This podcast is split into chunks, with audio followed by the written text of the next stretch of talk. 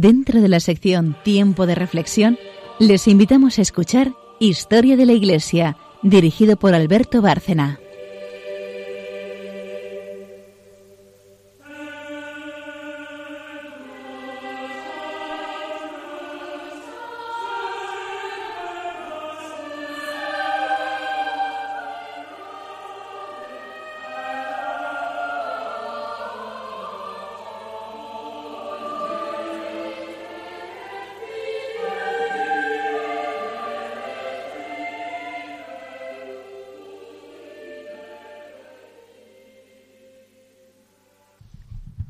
Buenas noches, oyentes de Radio María.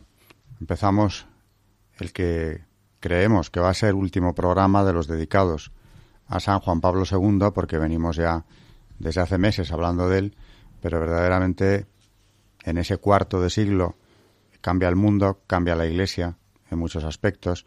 Hay una renovación, hay un fortalecimiento de la Iglesia en tantos aspectos que se le deben directamente a, a este Papa Santo que es verdad, como ya hemos comentado antes, que no veíamos el momento de, de acabar con, con, este periodo, ni falta que hacía, porque era muy interesante verlo con tranquilidad. Así que buenas noches, María Ornedo. Buenas noches. Y buenas noches, oyentes de Radio María.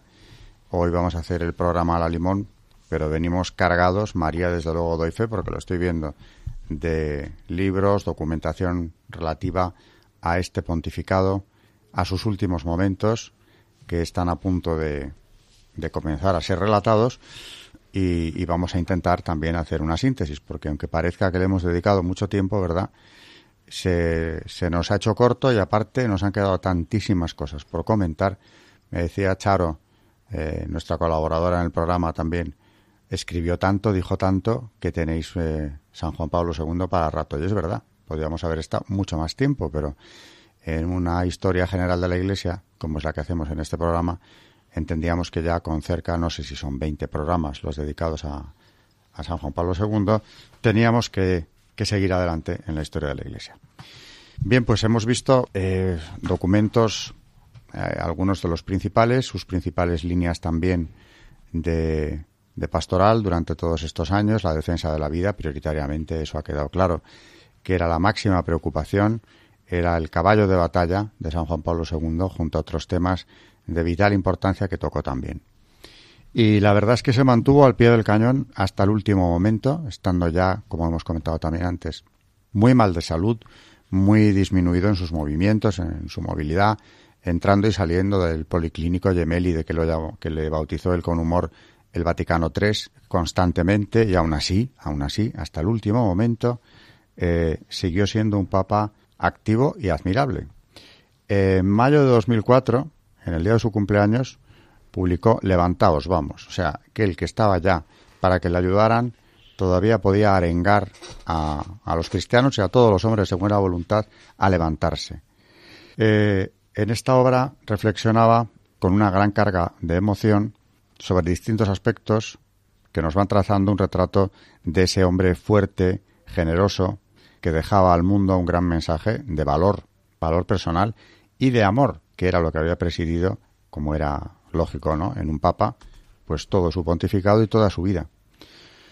Los valores que quería difundir son los de la centralidad de la familia, la idea de una iglesia fuerte, compacta y misericordiosa en, en, este documento. El año siguiente, que ya es el de su muerte, en 2005, publica un volumen todavía, en 2005, de reflexiones Memoria e Identidad, en el cual hacía un balance del 900. Y el Papa se interrogaba sobre el misterio del mal. María y yo, eh, antes de entrar en el estudio, veníamos hablando precisamente de, esto, sobre este misterio del mal. Vamos a hablar a fondo, quizá ya en este programa y si no, seguro que en el siguiente, porque tenemos también mucha documentación relativa a los papas, relativa a la Iglesia misma, para analizar este misterio del que hablaba ya San Juan Pablo II. La respuesta ante la pregunta del mal, ante el misterio del mal, es una respuesta confiada. Dice el Papa, todo este mal existe en el mundo para despertar en nosotros el amor. Esa frase que solemos utilizar de que Dios del mal saca el bien. Y sintiéndose casi llegar al final de su carrera, parecía concluir. Vivo constantemente consciente de que en todo lo que digo y en todo lo que hago, desempeñando mi misión, sucede algo que no es exclusivamente obra mía.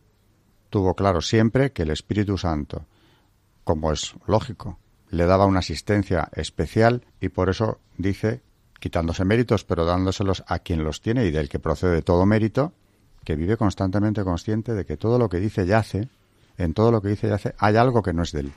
Hay algo que le, que le inspira, que le guía. Le quedaba ya muy poco porque digo que este, esta obra es de 2005 y efectivamente ya en ese mes de abril, el día 2 concretamente, eh, ante la desolación de millones de personas de todo el mundo que le habíamos seguido paso a paso desde, desde que había llegado a la cátedra de Pedro, empezaron a, eh, a gritar casi de forma inmediata ya en la plaza de San Pedro en los días siguientes aquel santo súbito eh, como decía María, este era un santo que podía haberlo sido por aclamación popular, porque verdaderamente ese clamor surgió en el primer momento. Ya se le empezó a llamar eh, Juan Pablo el Grande y fue sepultado en las grutas vaticanas junto a la tumba de San Pedro. En casi 27 años de pontificado, el Papa Juan Pablo había llevado a cabo la reforma de la curia, la promulgación del nuevo código de derecho canónico, había publicado el nuevo catecismo de la Iglesia Católica, consciente del poder de los medios de comunicación siempre, eh, se aprovechó de ellos para la difusión del Evangelio y dio a la Iglesia los instrumentos para consentirle afrontar con serenidad el camino futuro, un camino, desde luego, lleno de dificultades de las que era plenamente consciente. Este ya es el final de una vida eh, de una riqueza extraordinaria, de un pontificado realmente extraordinario, del que también María tiene algo que contarnos, tiene bastante que añadir sobre este final de su vida y sobre luego nos va a hablar también de la eh, del proceso de beatificación. Pues sí, porque mm, como cuenta este autor, Stavomir Oder, que es postulador de la canonización de, de Boitila, de San Juan Pablo II, bueno, él nos, mm, nos, nos recuerda que estaba en la Plaza de San Pedro, aquel 2 de abril de 2005, y que a las 21.27 horas es cuando difunden la noticia de la muerte de Juan Pablo II. Él recuerda, dice, en 2004, el 28 de febrero, y tras haber sido visitado personalmente 301 parroquias romanas desde el principio de su pontificado, recibe en el Vaticano a una representación de las restantes. El 10 de junio anuncia la celebración de un año especial dedicado a la Eucaristía. 14 y 15 de agosto peregrina a Lourdes y el 5 de septiembre a Loreto.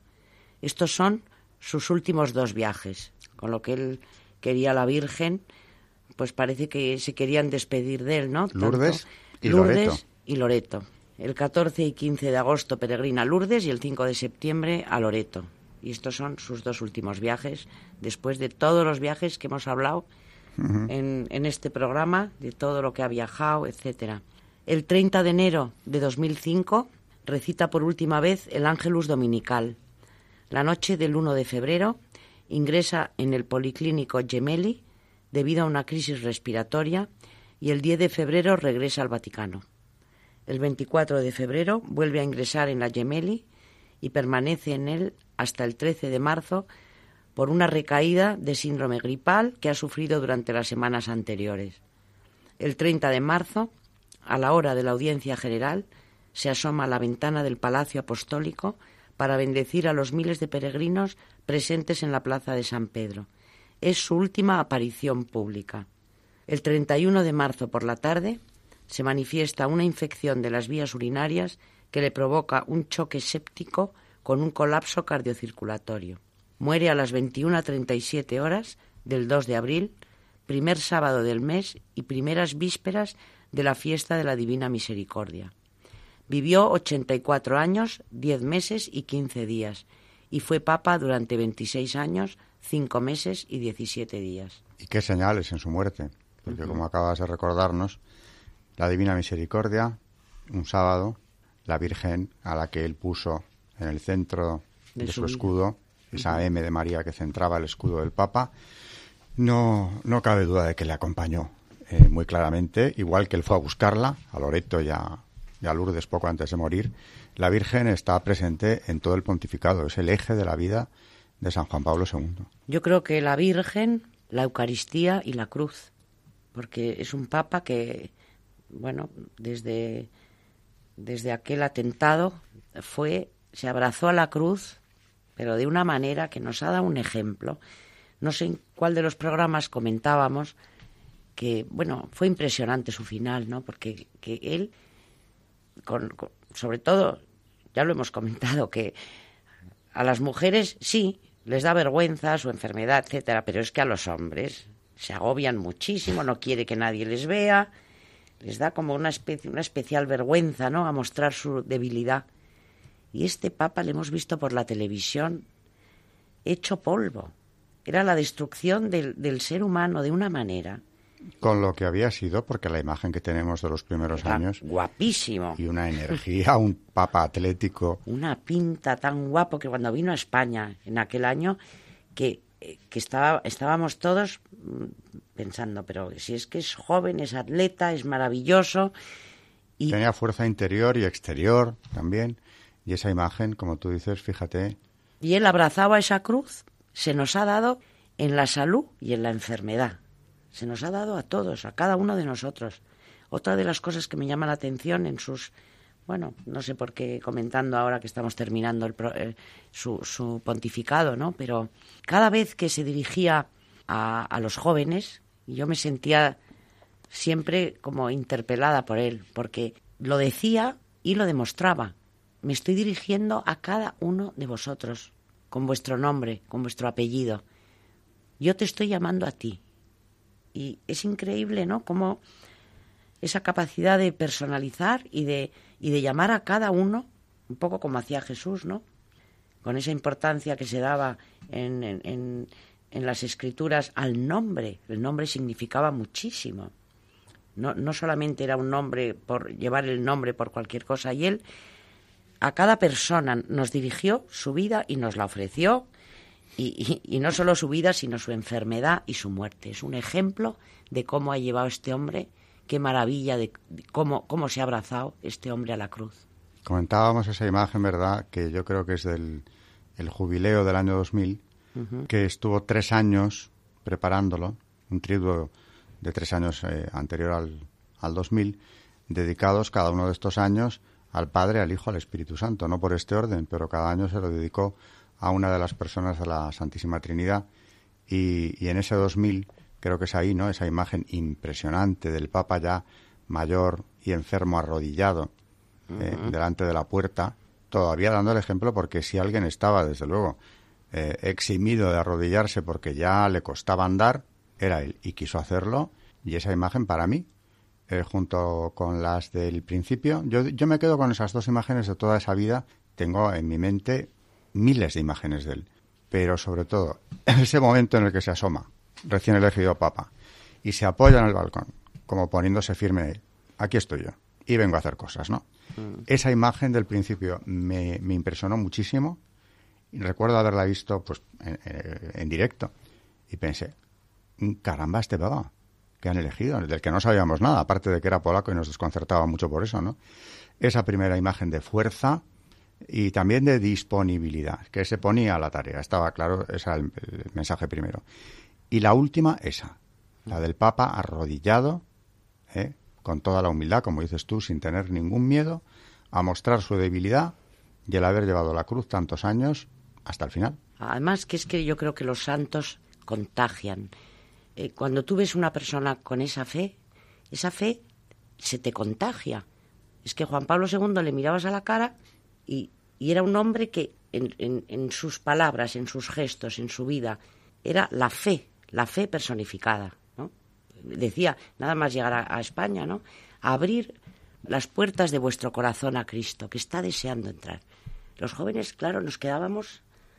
No tengáis miedo, esa frase con la que siempre le asociaremos, ¿no? Dirigida a los jóvenes, pero dirigida a todo el mundo, ¿no? Porque los tiempos ya eran para tener bastante miedo. Aparte de que, bueno, la, condición humana, en cualquier hombre prudente, puede haber ese atisbo de miedo, ¿no? El mal está ahí siempre, como ya hablaremos de él, Pero claro, con Cristo, como decía él, el mensaje era ese, ¿no? No tengáis miedo.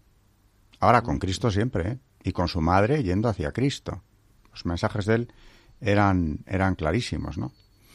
Vamos a recordar hoy en el programa, pues, ya que es un poco la despedida de Juan Pablo II, aunque no le vamos a olvidar y seguiremos, por supuesto, hablando de sus documentos y de experiencias suyas. Tú decías ahora cómo transmitía ese amor a Cristo con verle. No había más que verle. Y eso me recordaba que decía el cardenal Ratzinger, bueno, ya elegido papa, creo que fue después de ser elegido, o sea, ya muerto. Pero no estoy seguro, ¿eh? si lo dijo antes de la muerte del papa. El cardenal Ratzinger dijo que quien no le hubiera visto rezar y yo creo que se refería sobre todo eh, en privado, eh, la, manera en que se recogía en oración, no podía ni imaginárselo. No, no, no conocía a, Carol Boitila. Había que haberle visto rezar.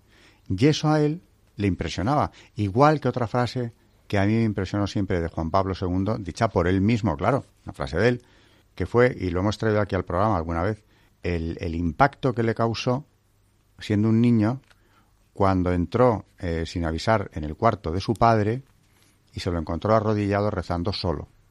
Como dice el Evangelio que hay que rezar, enciérrate en tu cuarto, o sea, cierra tu puerta y ponte en presencia de Dios. Y que esa imagen, algo tan simple como eso, por eso el ejemplo que damos a los hijos, indudablemente es de una fuerza enorme, es más educativo que a lo mejor muchas veces las palabras, ¿no? Eso es lo que, o una de las eh, herencias espirituales de su padre, la imagen de su, de su padre arrodillado solo en un cuarto, en su cuarto, rezando.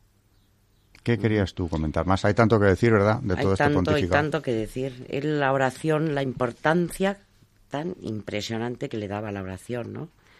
Cuando era, eh, cuando era joven sacerdote, en unos ejercicios a jóvenes, eh, nada más llegar en su primera meditación, les decía, mm, entrar, ¿qué es orar? Es entrar en contacto con Dios. El contacto con Dios quiere decir oración.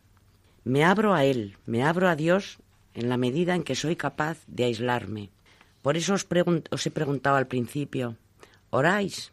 Esta pregunta es el tema clave de la vida cristiana. ¿Por qué no oras?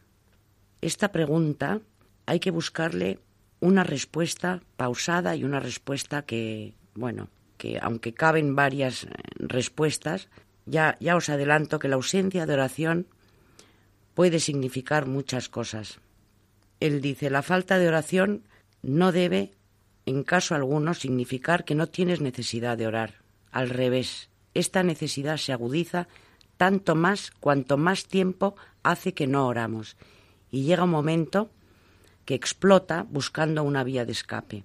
El no orar, la omisión de la oración, no lleva consigo el que no nos demos cuenta que tenemos una necesidad imperiosa de orar.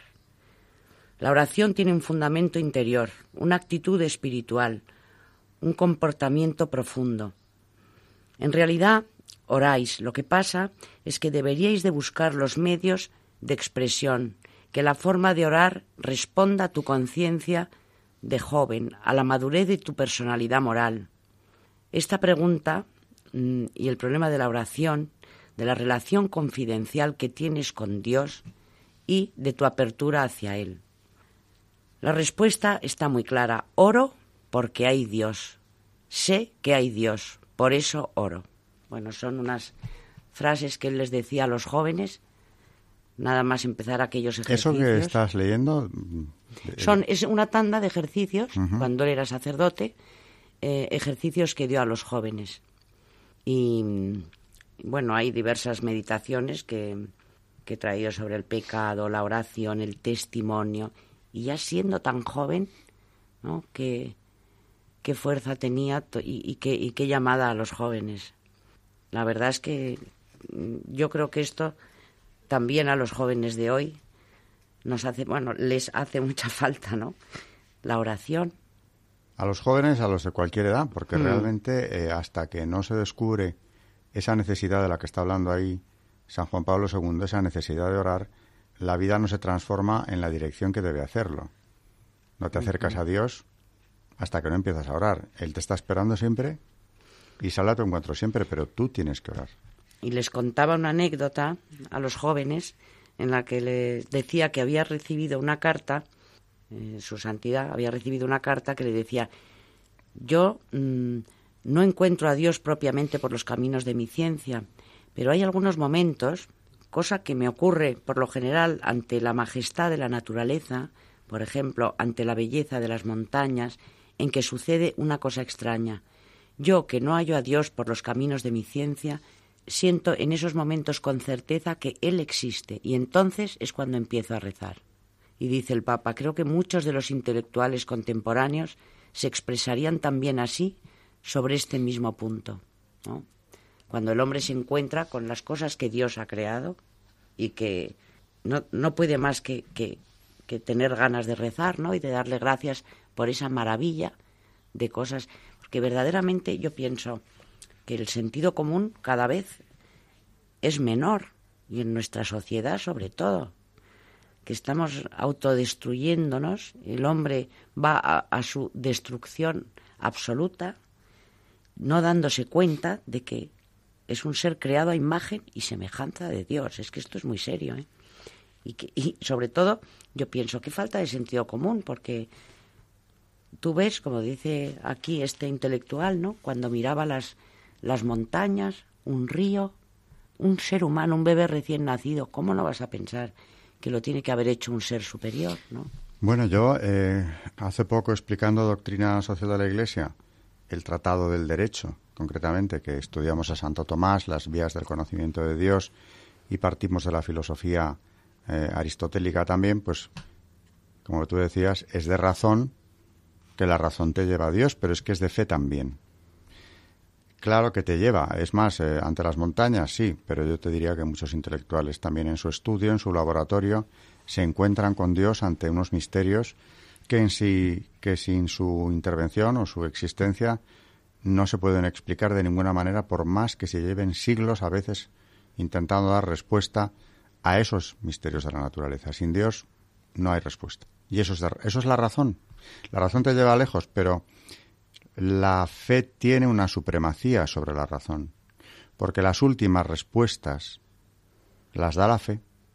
El ejemplo que pongo yo siempre a mis alumnos, eh, la razón te lleva al Creador como llevó a los propios griegos de antes de Cristo, que pensaban que tenía que haber una causa encausada, un motor inmóvil, es decir, un creador, un, Dios que mantenía todo aquello además en movimiento, un logos también, una inteligencia, una razón que había puesto todo aquello en marcha, porque hay que ver cómo está organizado el universo. Eh, decías un niño recién nacido, pero cualquier cuerpo, no digo ya el humano, cualquier cuerpo, o sea, hay una perfección en toda esa obra que te lleva hacia Dios. Pero, cuidado, las últimas verdades, la razón te puede llevar ahí, pero la razón no te va a llevar. Esa ya es la fe, la revelación, la que te va a llevar hacia las últimas verdades. Por ejemplo, el ejemplo más contundente que yo les pongo siempre, el misterio de la Santísima Trinidad. Ya puedes tú razonar que si eso Dios no te lo dice, es imposible. Y ese misterio se manifiesta con toda claridad en el Evangelio ya en el momento de la Anunciación a la Virgen. Pero hasta ese momento, luego, tiene supremacía la revelación. Ahora bien, no podemos dejar a un lado la razón y como ya he comentado ya varias veces aquí, cuando la fe es suprimida, como pasó a partir de la Ilustración, de la Revolución Francesa, en la historia de Occidente, la razón se tambalea y acaba desapareciendo. La legislación actual, como es ideología de género, por ejemplo, ¿no? Ya no es que vaya contra la fe, va contra la razón. Es de razón, eh, es contra la razón contra la que están yendo. Bien, pues esto sería como una primera aproximación a, a este pontificado. Vamos a hacer una pausa y, como siempre, eh, luego nos ocuparemos, bueno, María nos hablará del santo o santos del día y seguiremos con Juan Pablo II después.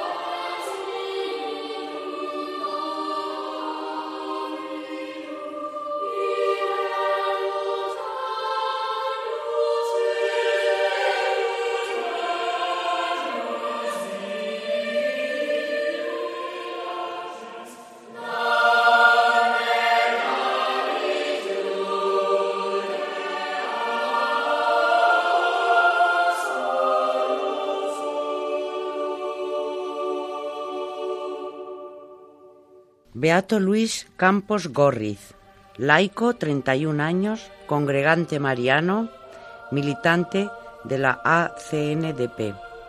Valencia, 30 de junio de 1905. Antiguo alumno del Colegio San José de Valencia. Luego estudió simultáneamente dos carreras, filosofía y letras y derecho. En febrero de 1927 fue nombrado secretario de la Juventud Católica por el cardenal primado Rey Casanova. Perteneció a la Asociación Católica de Propagandistas, ACNDP, de la que sería dirigente. En 1931 creó la Unión y Defensa de Intereses Católicos, UDIC. Tres años después sería nombrado presidente de la Junta Diocesana de la Juventud Católica. Se casó el 25 de febrero de 1933 con Carmen Arreche en Loyola y a los dos años tuvieron una niña que viviría pocos años. Se trasladó a Madrid para hacerse cargo de la Asociación de Propagandistas. En abril de 1936 murió su esposa. El 16 de julio, Día de la Virgen del Carmen, se traslada a Valencia, de donde no pudo volver. El sábado 28 de noviembre de 1936, hacia el mediodía, se presentaron unos milicianos buscando a su tía Isabel Miralles, pero también lo encontraron a él.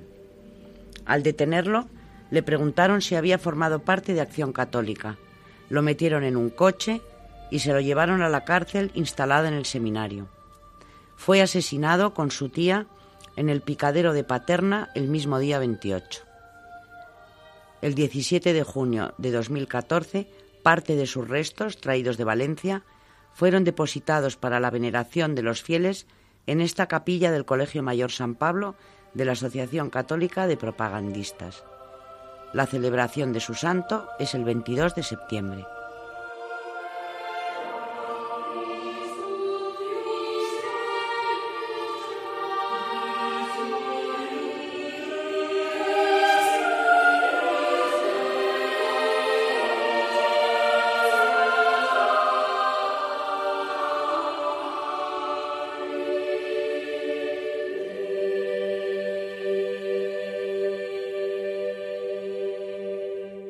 Pues después de tantos mártires, como hemos venido trayendo aquí al programa, clérigos, religiosos, religiosas, eh, sacerdotes, hoy ha venido aquí al programa o hemos traído la memoria del beato Luis Campos Gorris, un, un laico perteneciente a la ACDP, con el que tengo la cercanía precisamente de que al ser profesor del CEU, por eso mismo también asistí a ese traslado que comentaba María de parte de sus restos a la capilla del Colegio Mayor San Pablo, donde, donde se veneran actualmente. Porque, claro, mártires laicos hay tantísimos. Concretamente, bueno, estamos hablando de los de la Guerra Civil y de la Comunidad de Madrid o enterrados en la Comunidad de Madrid. Pero de los eh, que no son clérigos, el número es enorme y difícil de determinar. Aquí tenemos un ejemplo de, de uno que nos resulta muy cercano a mí, por lo menos, me resulta muy cercano. Y seguimos con San Juan Pablo II, eh, de aquí hasta el final del programa, que ya es el último dedicado exclusivamente a él, aunque como digo, referencias a, este santo papa seguiremos haciendo, claro. María, ¿qué querías comentar de su obra o de su pensamiento? Bueno, estábamos antes del santo hablando de, de lo que el Papa Juan Pablo II decía a los jóvenes sobre la oración. Les decía que mm, que Dios ciertamente habla a través de los hombres, con palabras humanas, a pesar de la diferencia insalvable de niveles entre la verdad de Dios y la verdad humana, entre el pensamiento humano y el pensamiento divino. Dios logró superar esta diferencia y halló en los labios humanos expresiones humanas sobre su verdad. Las halló para su relación con el pueblo elegido, las halló, en fin, para Jesucristo. Lo tenemos en Juan 1.14, el verbo se hizo carne. Les dice, Jesucristo es la cumbre y plenitud de la revelación. En él, Dios le dice al hombre todo y le habla plenamente de sí mismo. Creer significa ostentar el testimonio de Jesucristo. A la pregunta de ¿por qué oras? que les estaba preguntando a los jóvenes, hay que responder que Dios existe, que sé que Dios existe y que en cierto sentido le busco y creo en él. Hoy la palabra creo ha sido sometida a discusión. Entonces reflexionad. ¿Es digno del hombre, es digno de cada uno de nosotros creer, ostentar el testimonio de Cristo? ¿Quién soy yo y por qué oro? A través de Jesucristo nos ha sido revelado el Evangelio, la buena nueva. Gracias a él sabemos no solo que Dios existe, sino que es la causa primera de todo cuanto existe. Sabemos quién es. Sabemos por el testimonio de Jesucristo, entendido en su más amplio sentido, quién es Dios. Y este testimonio abarca, desde sus inicios, la revelación entera. Dios es el Creador, y cuanto Creador es Señor de cuanto ha creado. Esta verdad grabada a fuego en la conciencia humana a través de la revelación originaria, esta verdad que preside el Antiguo Testamento, se enlaza a través de Jesucristo desde el principio hasta el fin con la nueva verdad de que Dios es Padre, de que es Padre. Es aquel que da la vida. Mi Padre es aquel que me ha dado la vida junto con mi madre. Dios es Padre, da la vida, me ha dado mi vida, ha dado todas las vidas humanas. Hasta aquí es el Creador. Pero es que además, Él, Dios, ha dado su, su propia vida, y mi pensamiento vuela hasta el Hijo Eterno, que se hace hombre para que yo me convierta, hasta cierto grado, en algo como Él. Padre es el que da la vida, y Dios es Padre y es también Redentor. El Hijo paga la paternidad de su Padre en cada uno de nosotros en cierto sentido, rescata la paternidad de su Padre para cada uno de nosotros. Nos introduce en esta realidad que se llama Dios. Esta es la nueva dimensión, la plenitud de la revelación, el Evangelio que se identifica con el testimonio de Jesucristo. Cristo nos da a cada uno de nosotros su Espíritu, el Espíritu Santo, para poder exclamar con garantía interior, Padre. A esta exclamación de Padre debe salirle al encuentro una inmensa garantía divina, Fijaos cuántas personas, y no solo de entre los cristianos, dicen Padre. Qué amplia es la acción de Cristo, que con el pensamiento y las palabras humanas ha establecido esta garantía divina. ¿Por qué orar? Pienso, mis amigos queridos, que hemos respondido a estas preguntas. Hemos tratado de trazar los caminos por los que el hombre marcha hacia Dios y por los que Dios se acerca al hombre. Tratamos también de indicar cuál es el lugar del encuentro. El lugar del encuentro es, sin ninguna duda, la oración. La oración es conversación. Sabemos muy bien que se puede conversar de diversas maneras. Algunas veces la conversación es un simple intercambio de palabras. Nos hallamos solo en la fase exterior, pero en verdad la conversación profunda se da cuando pronunciamos no solo palabras, sino cuando intercambiamos pensamientos, corazón y sentimientos, cuando intercambiamos nuestro yo. La oración del hombre, incluso en las diversas formas que asume, se sitúa en diversos niveles y a diversas profundidades. Decimos Padre, para lo cual goza en su propio espíritu, por medio del Espíritu de Cristo, de una garantía maravillosa. Por eso cuando oro, cuando oramos, todos los caminos se compenetran en sí y forman una vía única. El soplo y la inspiración vienen a nosotros, a nuestra mente y a nuestros labios, sobre todo por el testimonio de Jesucristo que nos enseña a decir Padre nuestro.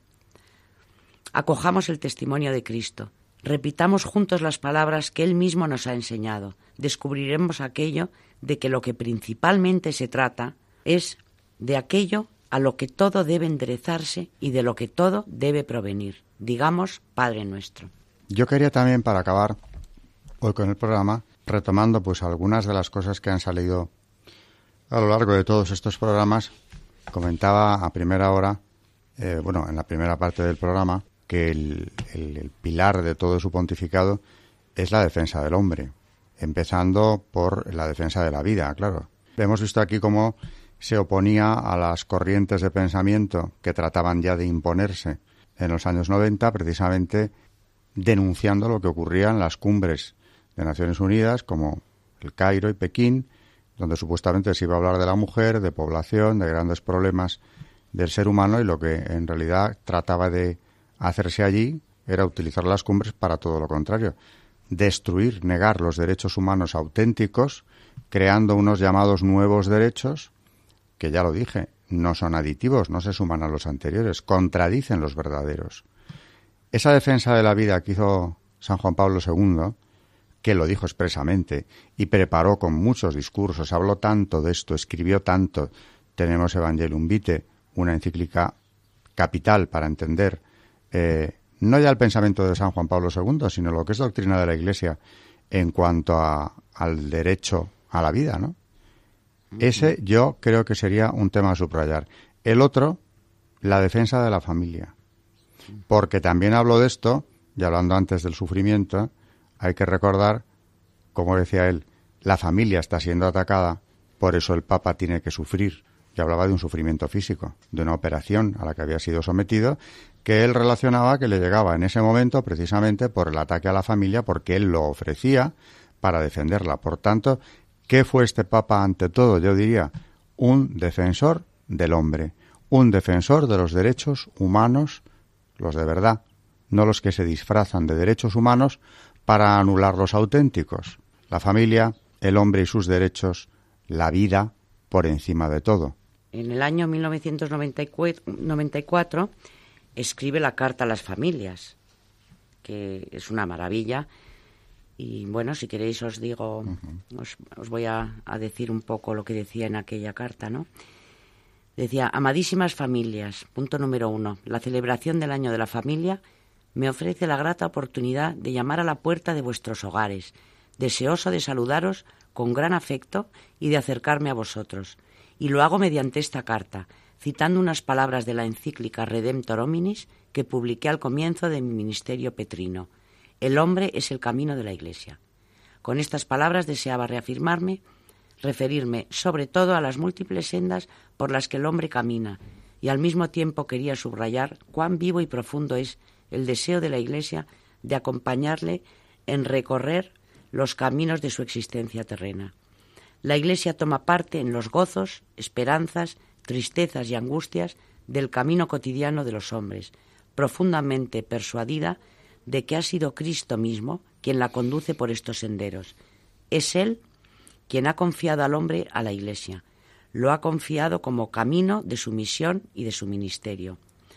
Entre los numerosos caminos, dice en el punto número dos de esta carta, la familia es el primero y el más importante. Es un camino común, aunque particular, único e irrepetible, como irrepetible es todo hombre, un camino del cual no puede alejarse el ser humano.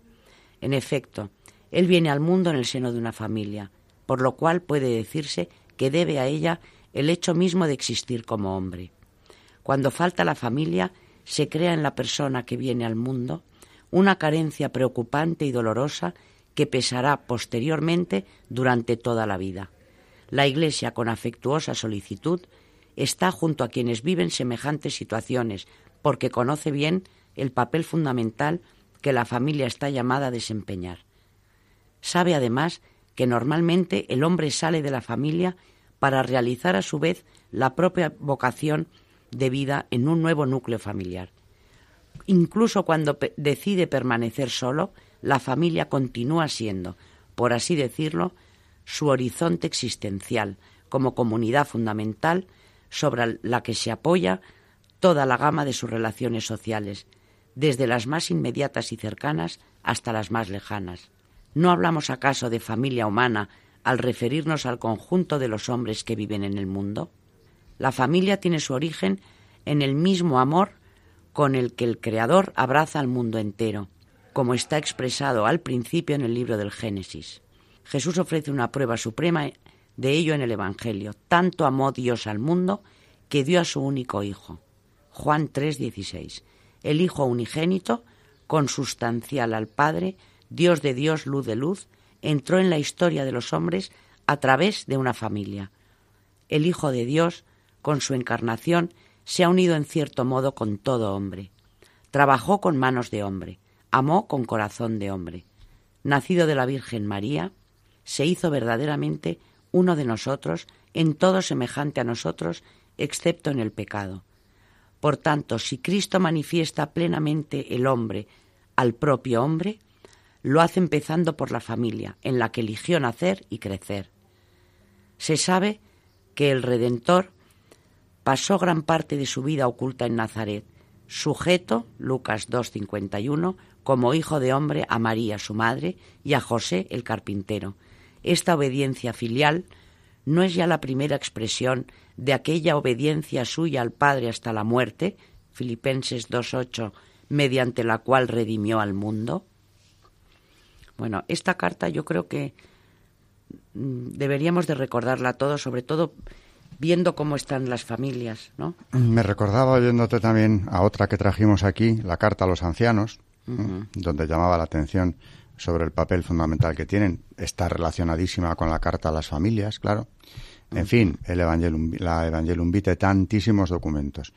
Pero como se nos acaba el tiempo y se nos acaba este ciclo de programas, María iba a hablarnos un poco también del colofón final, que es proceso de beatificación, que como comentábamos al principio también eh, casi casi fue por aclamación aquel grito del santo súbito que pedía al pueblo congregado en la plaza de San Pedro inmediatamente después de su muerte, eh, claro, también propició una beatificación eh, excepcionalmente breve, ¿no? Cuéntanos algo de ella. Sí, bueno, recordando un poco su, la cronología de su vida, el 1 de noviembre, así rápidamente, como última cosa, el 1 de noviembre de 1946 es ordenado sacerdote en la capilla privada del cardenal Sapiea el 15 de noviembre viaja a Roma para proseguir sus estudios teológicos en el Angelicum. En agosto del 49 es nombrado vicepárroco de la parroquia de San Floriano de Cracovia. El 1 de septiembre de 1951 el arzobispo de Cracovia le concede una excedencia de dos años para que pueda preparar el examen de habilitación para la docencia universitaria. El 4 de julio de 1958 es nombrado obispo auxiliar de Cracovia y el 28 de septiembre recibe la, consagración episcopal. El 11 de agosto de 1978 al 3 de septiembre asiste en Roma al funeral de Pablo VI, al cónclave y a la posterior ceremonia de elección de Juan Pablo I. El 3 de octubre viaja de nuevo a Roma con ocasión del funeral de Juan Pablo I. En 1982, en mayo, peregrina a Fátima para agradecer a la Virgen su protección maternal y para recitar a un año del atentado el acto de consagración y entrega del mundo al corazón inmaculado de María. Bueno, y ya para terminar, el 28 de febrero de 2004, tras haber visitado 301 parroquias romanas desde el principio de su pontificado, recibe en el Vaticano a una representación de las restantes. El 10 de junio anuncia la celebración de un año especial dedicado a la Eucaristía y bueno, y estas fechas que hemos dicho del, del viaje a, a, Lourdes y a Loreto. Y bueno, este, este periodista llamado eh... Oder, polaco, nos cuenta, bueno, pues que verdaderamente la aclamación popular fue, mm, fue impresionante. Él estaba ahí presente cuando se, cuando se comunicó que, que había fallecido el Papa, ¿no? Bueno, son tantas cosas que hemos dicho que nos trajiste una cita precisamente de uno de los postuladores de la causa de, San Juan Pablo II, porque hubo dos mm, postuladores y, antes, eh, en la primera parte del programa, precisamente alguna cita de, ellos nos trajiste. Pero bueno, en definitiva, le tuvimos como, como guía referente de la Iglesia durante los, el cuarto de siglo que duró su pontificado le tenemos ahora como abogado especialísimo de, del género humano, realmente, porque es un defensor del hombre. Y muy especialmente los católicos le tenemos como defensor de la Iglesia y abogado particular de todos nosotros y de la propia institución, de la propia Santa Madre Iglesia. Quiero acabar con un comentario destacando la importancia de este santo ¿no? en su lucha contra el mal, que es, eh, por supuesto, uno de los cometidos principales de quien gobierna la Iglesia. Que una anécdota que también comenté en su día, el padre Amor, Gabriele Amor, el exorcista del Vaticano, eh, que cuenta en sus libros de manera muy sencilla sus experiencias personales en el ministerio de exorcista. Que claro, es, es terriblemente duro, pero él ha tenido en esto ya muchísimos años a sus espaldas y ha publicado libros interesantísimos, como Habla un exorcista, por ejemplo, que fue el primero que yo leí de él. Y, comenta que, claro, en, en, los momentos del exorcismo, él, eh, todos los exorcistas se, se encomiendan a algún santo de su devoción eh, también eh, para que les ayude a liberar a esta persona. Y tenía comprobado que un santo que solía causar efectos devastadores en el, en el demonio que poseía a, a la persona era San Juan Pablo II. Y en uno de estos exorcismos, cuando ya tenía observado esto, le preguntó, ¿por qué odias tanto a Juan Pablo II?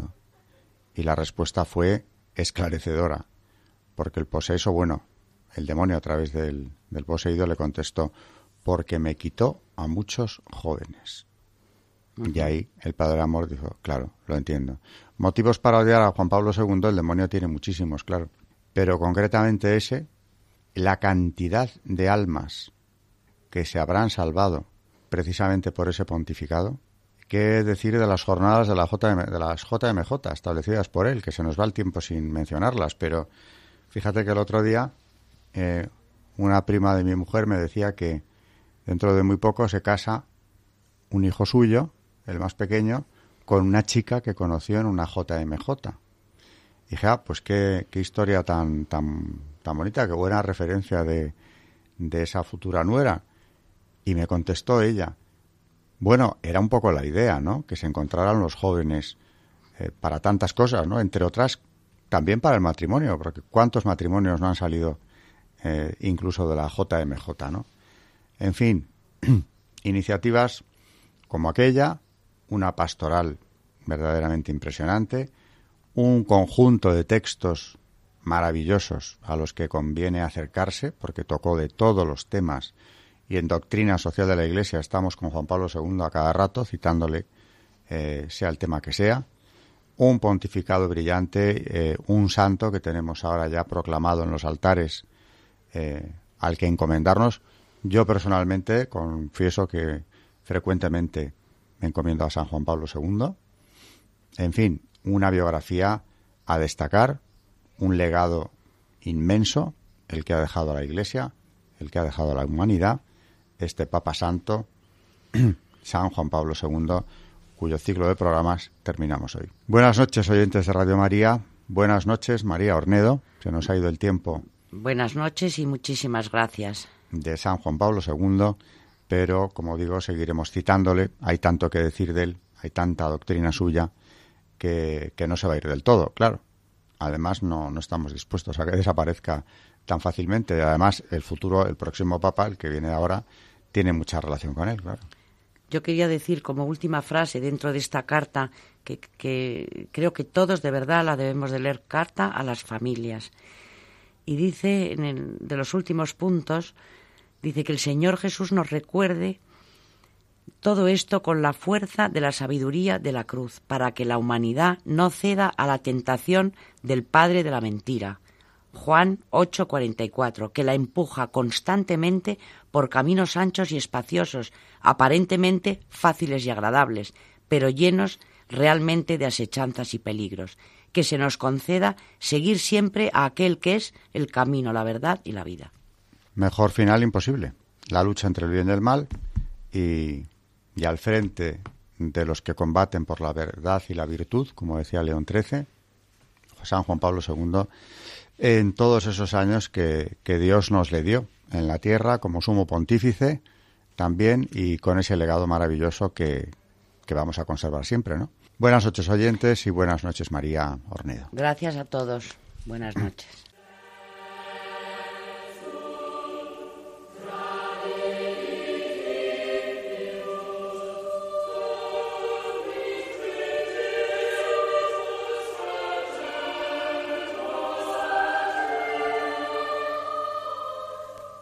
Y así finaliza en Radio María Historia de la Iglesia, dirigido por Alberto Bárcena.